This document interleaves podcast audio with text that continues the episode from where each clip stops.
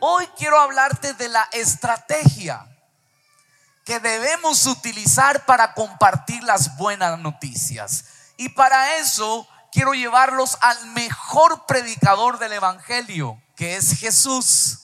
Y quiero llevarte a mirar qué estrategia utilizó Jesús para compartir las buenas noticias y entonces imitarlo. Quiero que veamos el primer texto que nos va a ayudar a entender el título de este mensaje. Venga por un momento hasta Mateo capítulo 11 y vamos hasta el verso 19. Lo voy a leer en la nueva traducción viviente. Mateo 11 y verso 19 dice así. El Hijo del Hombre, por su parte, eso es Jesús, festeja y bebe. Y ustedes dicen, es un glotón y un borracho y es amigo de cobradores de impuestos y de otros pecadores. Pero la sabiduría demuestra estar en lo cierto por medio de sus, ¿qué cosa? Resultados. Jesús estaba hablando de cómo lo señalaban y lo criticaban a él. Entonces que Jesús era un hombre que festejaba y que bebía. Dios mío, qué evangelio tan alegre. Hay algunos que dicen ahora sí quiero estar en Cristo. Jesús pasaba de fiesta en comida. Y entonces lo criticaban y decían, es que Él es un glotón y Él es un borracho. Y Él es amigo de cobradores de impuestos y de pecadores. Titulé el mensaje con la estrategia que Jesús utilizó para compartir las buenas noticias y es amigo de pecadores. Y hoy quiero hablarte lo que para muchos ha sido un espanto y para los religiosos fue un espanto, para Jesús fue la estrategia de poder compartir las buenas noticias. ¿Qué tan amigo de pecadores es la iglesia hoy?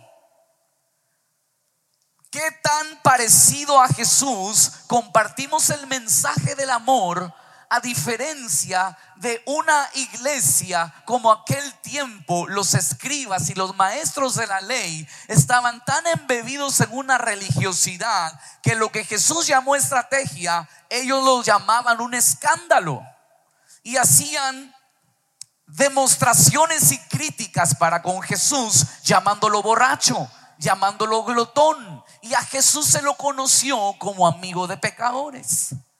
Ahora, cuando te hablo de amistad, es necesario entender que la amistad en la enseñanza que te quiero hablar es el hecho de que yo debo ser amigo de las personas.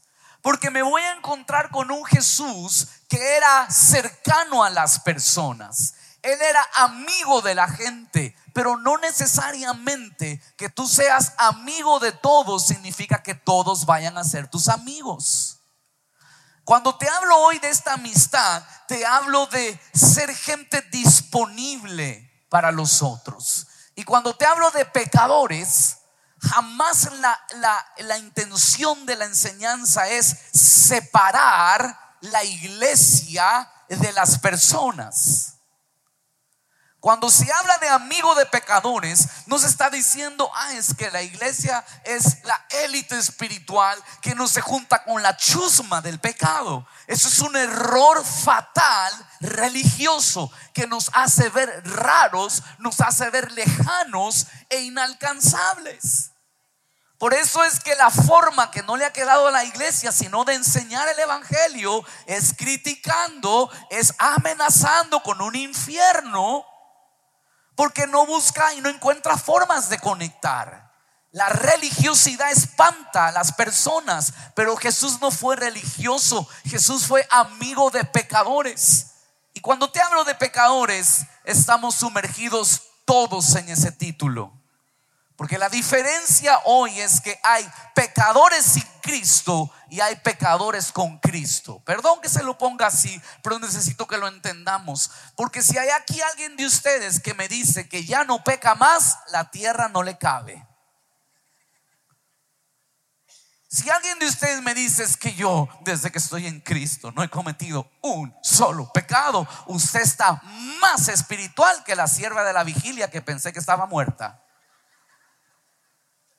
Porque todos vamos a fallar. Y todos vamos a pecar. La diferencia es que los hijos de Dios, cuando nos equivocamos y pecamos, tenemos abogado para con el Padre, que es Jesucristo. Tenemos a Jesús que dio su vida para que el perdón sea accesible a nosotros y el pecado no nos gobierne.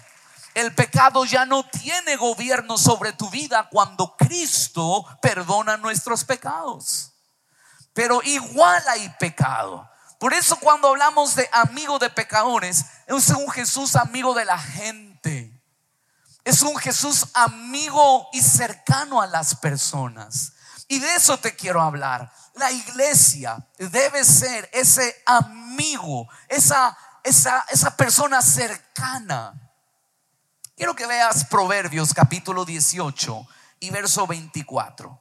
Lo voy a leer aquí en la versión Dios habla hoy. Proverbios 18:24 dice, algunas amistades se rompen fácilmente. ¿Cuántos están de acuerdo conmigo que hay amistades que se rompen? Pero hay amigos más fieles que un hermano. ¿Cuántos me pueden decir amén a esto? Entonces, hablar de amistad es una realidad en donde sí hay amistades que no duran, pero hay otras que se vuelven fuertes. Hay tres tipos de amigos está el amigo que está con uno cuando todo está bien, el amigo que está con uno cuando todo está mal y el amigo que está con uno no importa cómo nos vaya, siempre está. Hay amigos que están con nosotros mientras tengamos que ofrecerles. Como somos chéveres y cool y tienes algo que ofrecer, la gente está contigo. Hay otros que están contigo cuando te va mal. Y no necesariamente significa que son buenos amigos, sino que les encanta el drama y la tragedia. ¿Cuántos saben de lo que estoy hablando?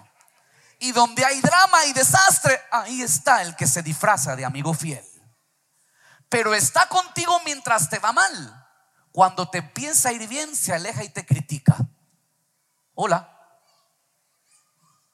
Ahora se cree no sé qué desde que tiene ese puesto. Ahora desde que salen no sé dónde. Ahora porque tiene ese carro. Y entonces los amigos cuando no tenían nada estaban contigo porque les encanta el drama y la tragedia.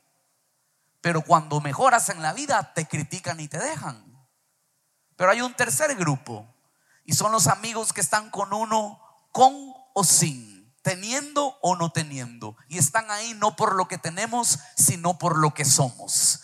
Y la iglesia tiene que usar la estrategia de Jesús. ¿Por qué? Porque Jesús estaba con la gente no por lo que tenían, no por lo que no tenían, estaba con la gente por lo que eran gente necesitada de conocer las buenas noticias del Evangelio. Por eso es que para Jesús no había lío sentarse con la gente repleta de pecado. Porque la amistad no estaba ligada a qué tenían. Jesús no tenía problema de estar sentándose con gente que no tenía. Porque Jesús buscaba ser amigo de la gente por lo que era. Gente necesitada de conocer el amor del cielo para con la tierra. Y entonces el rol de la iglesia, si es compartir las buenas noticias, por favor, usemos la estrategia que usó Jesús. Jesús conectaba con la gente porque Jesús se mostraba amigo de las personas. Jesús quería llegar a la gente para que en una amistad poder compartir las buenas noticias. No le estoy hablando de hacer amigos del mundo.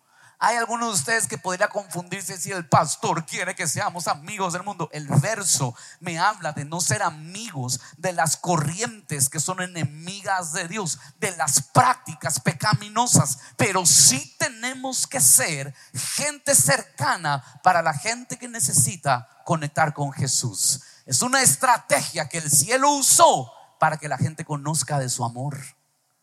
Quiero llevarle a ver tres historias interesantes, donde vamos a encontrar al mejor predicador del Evangelio, que es Jesús en acción.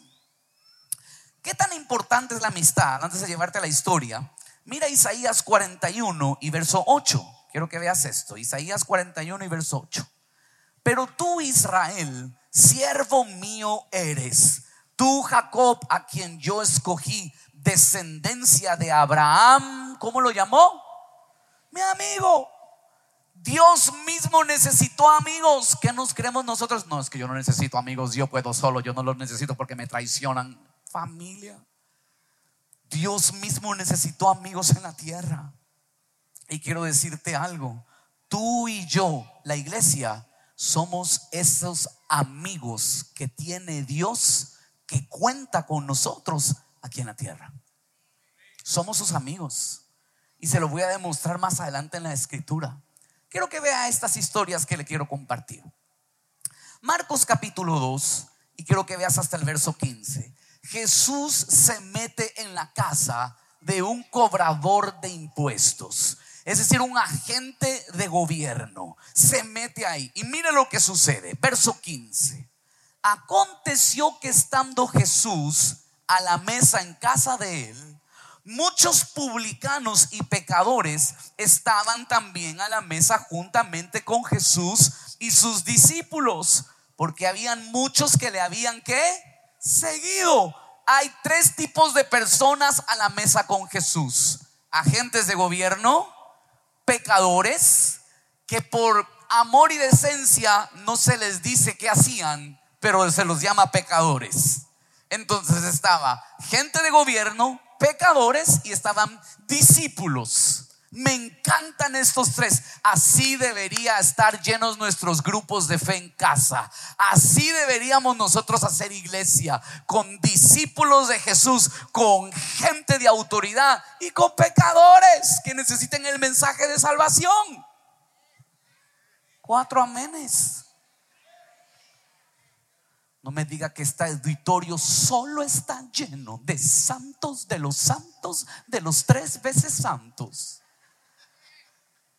Uno solo. Jesús se sienta a la mesa con ellos y mira lo que sucede. Quiero que vean lo que sucede. Verso 16. Y los escribas y los fariseos, viéndole comer con los publicanos y los pecadores, les dijeron a los discípulos, ¿qué es esto? ¿Qué es esto que él come y bebe con los publicanos y con los pecadores? Al oír esto Jesús les dijo, miren a Jesús, los sanos no tienen necesidad de médico, sino los enfermos. No he venido a llamar a justos, sino a pecadores. Wow. Ah, ya que lo pone así, prefiero ser pecador antes que justo. Porque a quién vino a llamar él?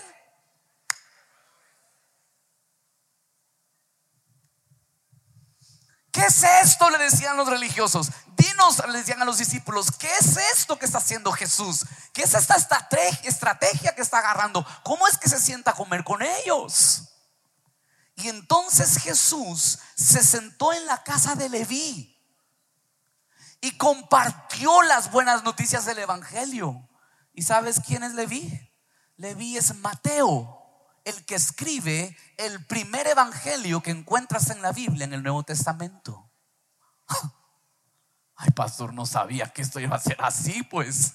Porque cuando tú te sientas con alguien y eres amigo de las personas, van a abrir el corazón de tal forma que tú puedas compartir el mensaje de salvación. Y entonces un cobrador de impuestos se vuelve un gran hombre de Dios que recopiló todas las enseñanzas de Jesús y están escritas hoy en nuestra Biblia en el primer evangelio de San Mateo.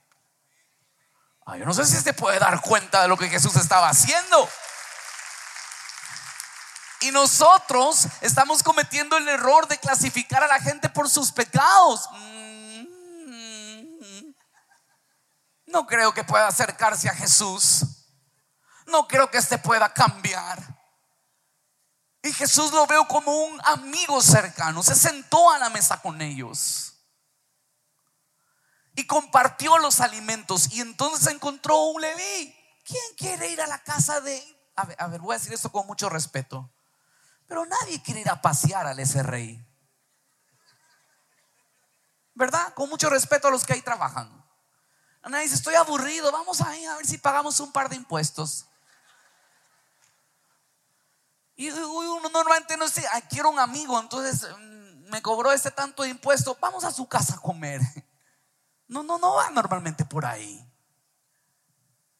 Pero entendiendo la necesidad de compartir el amor de Jesús, Jesús conecta con la gente, volviéndose gente dispuesta, una persona dispuesta. Se tomó el tiempo de comer, se tomó el tiempo de sentarse, de hablar y consiguió un Leví que se volvió su discípulo y terminó escribiendo uno de los evangelios, los cuales nos bendicen y nos recuerdan el amor de Jesús en estos tiempos. Amén. Denme un aplauso a Jesús, el predicador por excelencia. Va otra historia. Lucas 19. Mire esta. Lucas 19 y verso 1. Habiendo entrado Jesús en Jericó, iba pasando por la ciudad y sucedió que un varón llamado, ¿cómo? Si estoy en el verso 2. Y sucedió que un varón llamado, ¿cómo? Saqueo era jefe de los publicanos. Es decir, este no era como Leví, era jefe de Leví era el jefe de los publicanos y era rico. Y él procuraba ver quién era Jesús, pero no podía a causa de la multitud, pues era pequeño de estatura. En esta segunda historia aparece uno peor que Leví. Él era el jefe y se murmuraba de una fuerte corrupción a la hora de cobrar impuestos. Y era un hombre rico. La gente lo detestaba. Es decir, que conocer del amor de Jesús por un religioso de la época iba a ser un imposible para Saqueo. Nadie lo quería. Y de repente en la reunión, seguro, déjeme sumarle la imaginación, se le aparece Leví a Jesús, lo codea y le dice, Jesús, saqueo a las once tuyas. No lo veo, porque saqueo era pequeño. A las once en el árbol. Ah. Saqueo tenía la necesidad de ver a Jesús. Un hombre bajo corrupción y un hombre de dinero. Porque la necesidad de saciar tu sed jamás lo encontrarás con el dinero, jamás lo encontrarás con el dinero mal habido. La sed se calma con un encuentro real con nuestro Creador, Jesucristo. Así se calma la sed del ser humano. Pero la iglesia cuando un saqueo entra, todo el mundo, mira, ahí está ese desgraciado que le debe plata a todo el mundo. ¿Cómo se atreve desfachatado, sin vergüenza, venir a la casa del Señor? Ni lo saludaré. ¿Cierto? O redúcelo. El saqueo de tu familia. Entra tu ex marido. ¿Cómo se debe esa rata sucia a venir aquí? Si yo de aquí me voy y vienen y nos reclaman, pastor, bote a ese hombre, me estafó toda la vida. Viene tu saqueo en el trabajo, el jefe. Pero nadie conoce a ese hombre como grita todo el mundo. Y aquí viene a poner carita de santo. ¿Qué estamos haciendo como iglesia? ¿Cuál es nuestro rol? Levi dijo, hey, saqueo a las once en el árbol. Y Jesús mira a Saqueo y le dice, Saqueo, baja de ahí, porque quisiera almorzar contigo. ¡Ah! Todo el mundo estaba podrido ahí. Quiero ir a tu casa. Y Saqueito se baja. Permiso, señores. Tengo cita con Jesús. Él va a mi casa. Todo el mundo podrido ahí. ¿Cómo es que se mete Jesús a comer con un tipo tan corrupto y a comer con un tipo deshonesto? Porque la gente no es lo que es por lo que tenga o lo que no tenga. La gente necesita conocer a Jesucristo como el Señor y el Salvador de su vida. Y entonces Jesús sabía cuál era su misión. Mire lo que sucede en esta historia. Cuando sale Saqueo de este almuerzo, verso 8 dice, entonces Saqueo puesto en pie le dijo al Señor, he aquí Señor, la mitad de mis bienes doy a los pobres y si en algo he defraudado a alguno, se lo devuelvo cuadriplicado. ¿Quién puede hacer eso? Eso se llama el poder del Evangelio sobre la vida de los seres humanos. ¿Qué persona puede entrar a un lugar siendo un corrupto y salir del lugar siendo transformado? El que tiene un encuentro real con el poder del Evangelio que Jesús nos vino a enseñar. Pero para eso se necesita una iglesia que esté dispuesta a sentarse en la mesa de esa gente. Yo ahí no me siento porque me contamino, pastor. No podemos pensar así. Por eso la gente no quiere saber de la iglesia, nos mira como raros. Porque le hablamos raro. Cuando usted quiere explicarle algo a un niño, usted le habla con tecnicismos. Usted tiene que usar las palabras más sencillas para entender. No, pero nosotros no queremos soltar nuestro lenguaje tecnicismo evangélico porque así nos lo dio el Señor y la Santa Biblia lo dice así. Así que alguien quiere venir a escuchar, tendrá que escuchar que fue salvado por el Cordero de la Pascua que derramó su sangre en los dinteles, se puso la sangre porque era señal de que aquella sangre no. Hermano, la gente escucha sangre y se desmaya.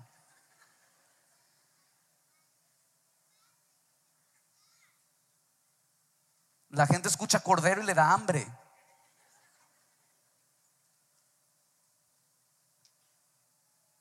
Pero es que nosotros tenemos nuestra posición y nuestra postura. No, no, yo no veo un Jesús así. Yo veo un Jesús que conectaba con los niños. Que los niños querían abrazarlo.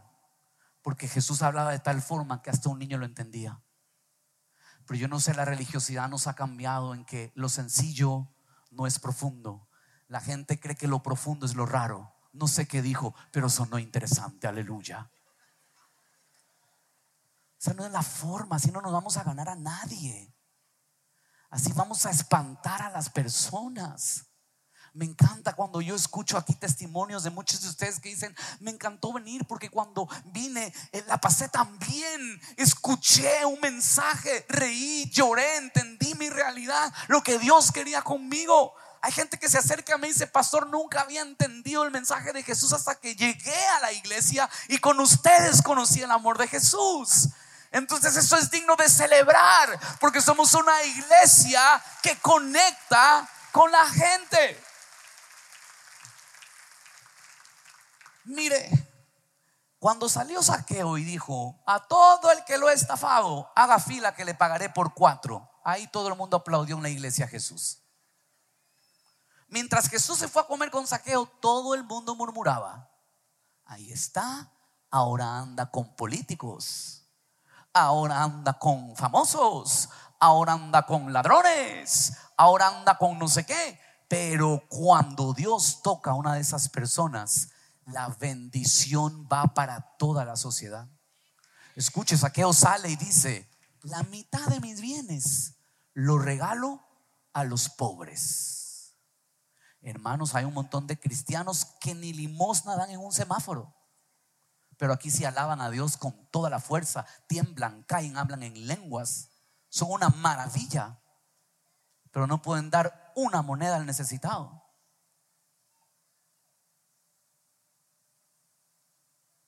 Y me encuentro con un hombre que diez minutos atrás era un corrupto y diez minutos después que encuentra el Evangelio verdadero en su vida, deshaciéndose de la mitad de su fortuna para regalarlo a los necesitados y diciéndole a todo aquel que está fe, le pagaré cuatro veces lo que le robé. Aleluya. Yo sabía que Saqueo un día conocería a Jesús. Claro, pero cuando la primera vez que entró a la iglesia, todo el mundo, ¿qué hace este hombre aquí? Y cuando se paró a bendecir, yo supe que siempre Dios le hablaría y tocaría su corazón. Familia, si vamos a compartir el Evangelio, tenemos que ser amigo de pecadores. Y no te estoy diciendo que tú te juntes con la chusma, porque igual de chusma somos todos.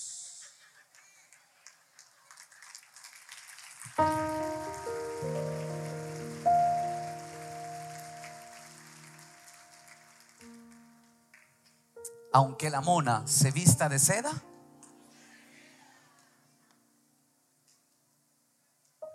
Somos todos seres humanos, imperfectos. Fallamos. La diferencia entre usted y los demás es que tú tienes a Jesucristo como tu Salvador y tu Señor. Ellos tienen el entendimiento nublado, dice la Biblia.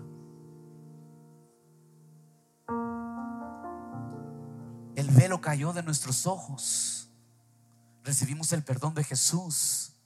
Vamos hacia el conocimiento de Él. Y cada día vamos dejando nuestras prácticas atrás equivocadas, vistiéndonos según las prácticas de Jesús. Pero por favor es que no lo tiene que poner tan místico que nadie lo entienda. Esa es la realidad del ser humano. Todo ser humano lucha por ser mejor cada día. ¿Cierto o no cierto? Todos queremos ser mejores personas. Nadie se levanta una mañana a decir, hoy quiero ser peor que ayer. Y el Evangelio es la buena noticia de que el hombre puede ser mejor cuando camina su vida de la mano de Jesucristo, su Salvador.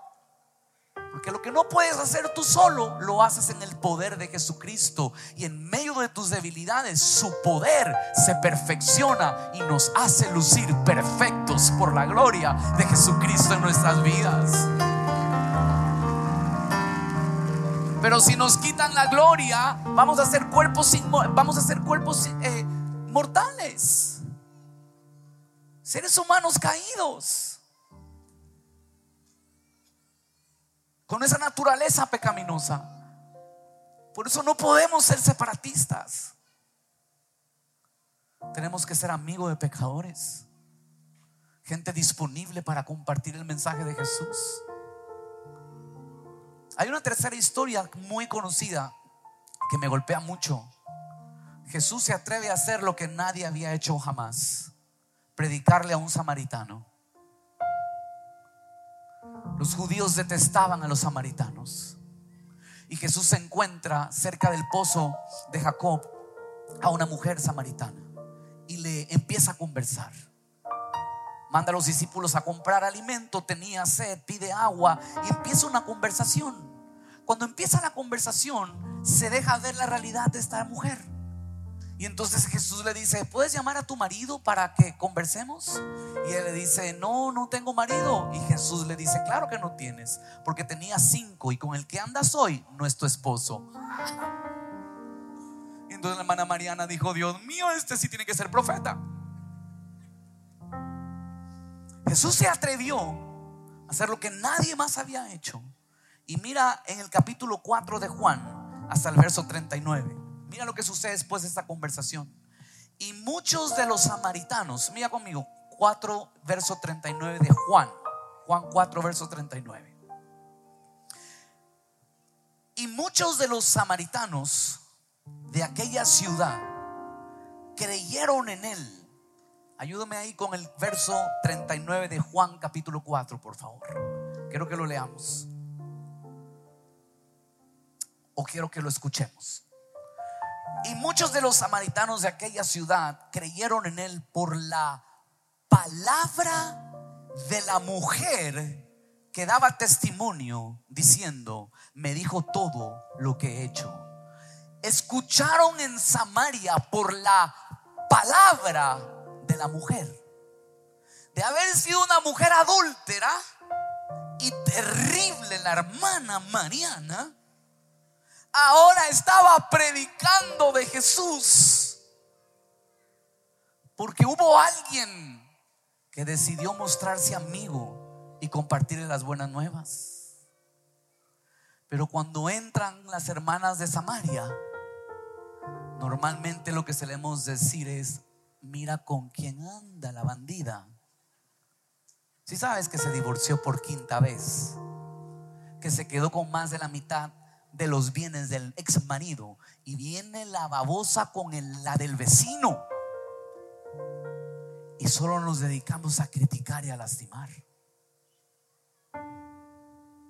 Y me encuentro con un Jesús que va y conversa con ella. Ahora, debo aclarar aquí de una vez que Jesús conversó con ella y él era soltero. Y él era el Hijo de Dios. No vaya usted a creer que todos somos llamados a ir a predicarles a las hermanas Marianas, ¿verdad? O a la hermana Lupita, póngale cualquier nombre ahí. Porque es que si usted de repente va a ir a predicar a la hermana Lupita, va a tener un problemón en su hogar. De una vez se lo dijo. Es más, si yo estoy en una reunión y entra la hermana samaritana a la reunión y a mí se me ocurre levantar a saludar, la pastora me va a pegar un pisotón en el pie. Y me va a decir, tú de aquí no te levantas. Peor si Lupita anda soltera. Entonces yo me voy a voltear y le voy a decir, no voy yo, pero vas tú.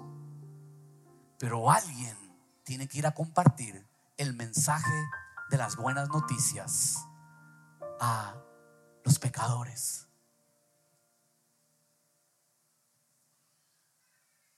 No es separatista. Es todos necesitamos las buenas noticias del Evangelio. Amén. Denle el aplauso al Señor.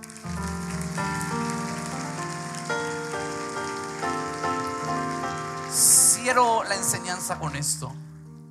Me encuentro con un cobrador de impuestos que se termina volviendo pastor en el equipo de Jesús. Me encuentro con un corrupto que se vuelve un empresario a la obra del reino y me encuentro con una mujer que picoteaba de varón en varón, volviéndose una predicadora y ganándose su ciudad para Cristo. En estas tres historias hay uno en el medio de estas enseñanzas. Alguien dispuesto a ser amigo de pecadores. Y uno de los problemas a veces en la iglesia es que somos tan iglesia que nunca nos relacionamos con nadie más. Y nuestro círculo de amigos cambia. Y es perfecto que cambien tus amistades que te alimentan. Que puedas tener intimidad con la gente que te va a hacer bien. Pero eso no significa que no te vayas a mostrar amigo de otra persona.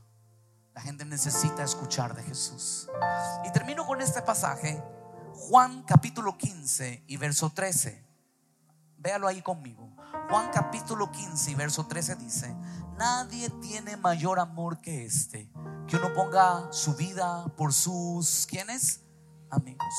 Vosotros sois mis amigos, mira Jesús cómo le habla a los discípulos. Vosotros sois mis amigos si hacéis lo que yo os mando. Ya no os llamaré siervos, porque el siervo no sabe lo que hace su Señor, pero os he llamado amigos porque todas las cosas que oí de mi Padre os las he dado a conocer. ¿Sabes cuándo tú y yo somos llamados amigos de Jesús? Cuando hacemos lo que nos mandó por delante hacer. ¿Y qué nos mandó Jesús hacer? Ir y predicar el Evangelio a toda criatura. ¿A cuántas criaturas? Todas. ¿A Saqueo? ¿A Leví? ¿A la hermana Lupita? A todos. Y la estrategia que Jesús utilizó fue a través del camino de la amistad.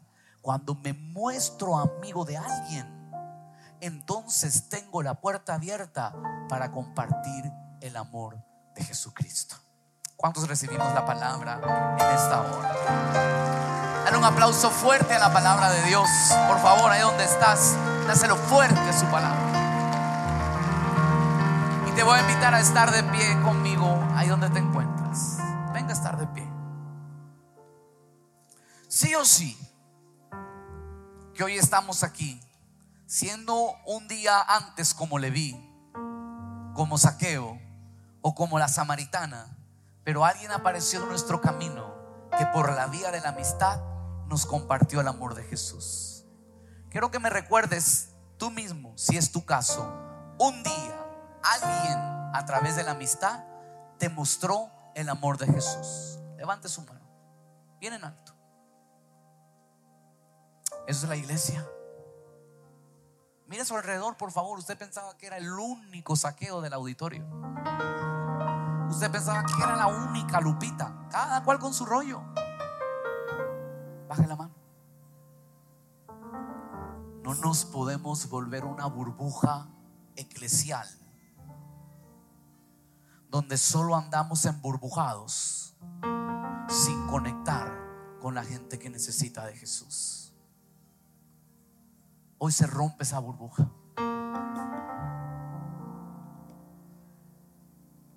Y te dejo el desafío en esta semana. Probablemente tengas un saqueo cerca de ti. Capaz está sentado a la par. Capaz está ah, en tu departamento en la compañía. Capaz es tu amigo de infancia.